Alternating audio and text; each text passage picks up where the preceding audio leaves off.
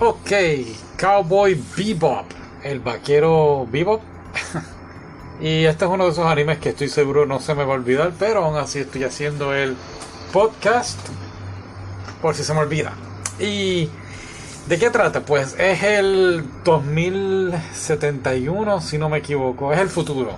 Y la Tierra está casi inhabitable y entonces pues viven en otros planetas rocosos. Eh, Marte, eh, la Luna, distintos sitios y están en el espacio. Y entonces este, estos tres personajes principales, bueno, cuatro contando a la niña, se dedican a hacer recompensas en el espacio y van a distintos planetas o sitios a buscar a, ¿verdad? a las personas.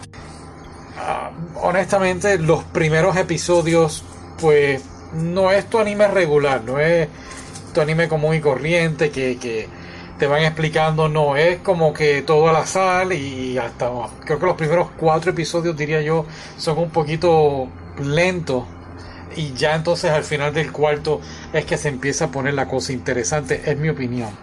Pero los episodios son espectaculares. Al final de cada episodio, aunque no los vayas entendiendo, porque es como que una mezcla de cosas que están ocurriendo, pero al final de cada episodio terminas como que, ah, ya entendí. Y, y esto lo mezclamos con la acción, la música. Es un tipo de música de jazz y, escenas de acción muy buenas. Las eh, secuencias de pelea eh, son muy, muy increíbles. Para un anime del 1998 hay una... El, tipo sabe kung fu, karate, lo que sea, taekwondo y...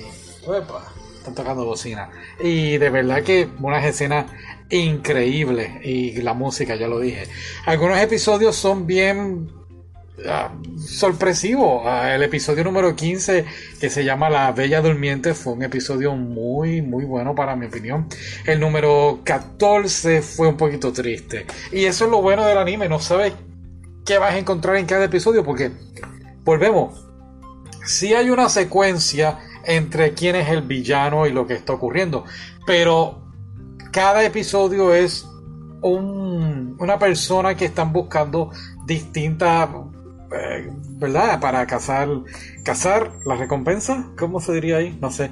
Pero eso es más bien lo que está ocurriendo. Entonces, en cada episodio, pues te van dando un pequeño detalle de, cada personaje y sobre um, su pasado.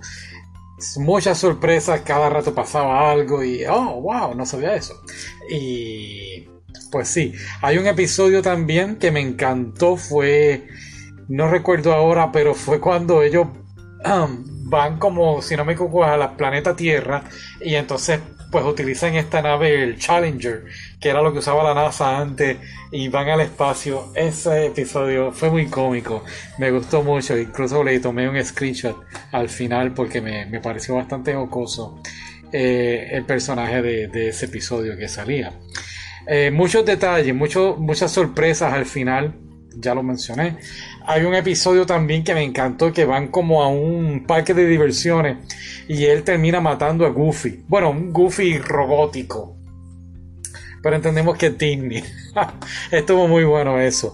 Eh, ¿Qué más? ¿Qué más? Lo que sí es que volvemos, cada episodio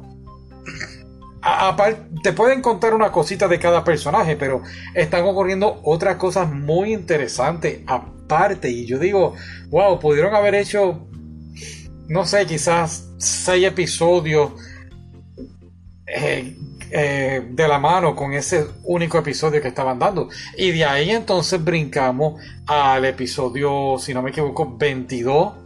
Después del episodio 22, que by the way, el episodio 22 es un vaquero loco recompensa también contra nuestro personaje que se llama Spike, que podemos decir que es un tipo de vaquero loco. Y volvemos, si es en el futuro, pero es como si fuera un...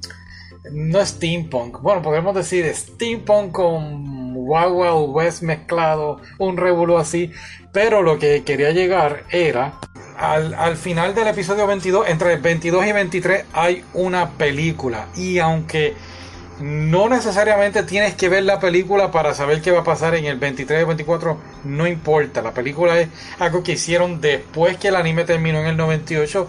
La película la hicieron en el 2001, pero fue una pues continuación de esos episodios.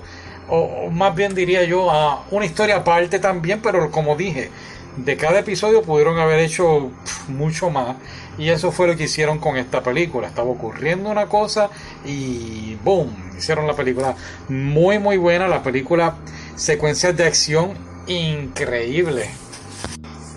Y aparte de eso, el villano de la película, muy muy interesante. La idea me recordó mucho a la película nueva de James Bond, No Tiempo para Morir tenía más o menos esa idea. Me pregunto yo ahora si la película de James Bond se basó en este villano, eh, la idea de este villano del anime. Eh, así que ya, tiene que ver con terroristas y, um, bioterrorismo y químicos y todo eso. Sí, el principio de la película me pareció... La música del principio del anime de Cowboy Bebop es brutal, me encanta. Y y es un tono de jazz. Pero en la película pues, se, sentía más, se sentía más bien como una serie de los 80. es mi pensar.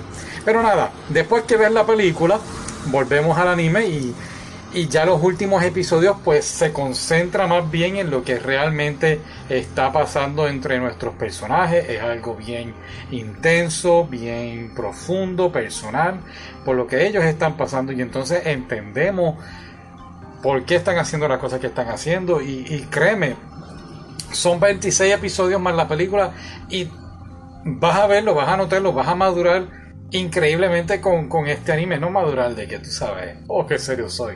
Pero empieza como que el anime empieza algo bien, bien goofy, bien, bien loquito. Y entonces después vas viendo como que, oh, espérate, ¿qué pasó aquí? Ah, y a ese nivel de bueno es el anime. Así que Estoy seguro que lo veré pronto otra vez. Y qué más, qué más, qué más. Si se me queda algo, pues no sé. Pero muy, muy bueno. El final, sobre todo de la, del anime, súper, súper inesperado. Como el final de No Tiempo para Morir. Anyway, bye.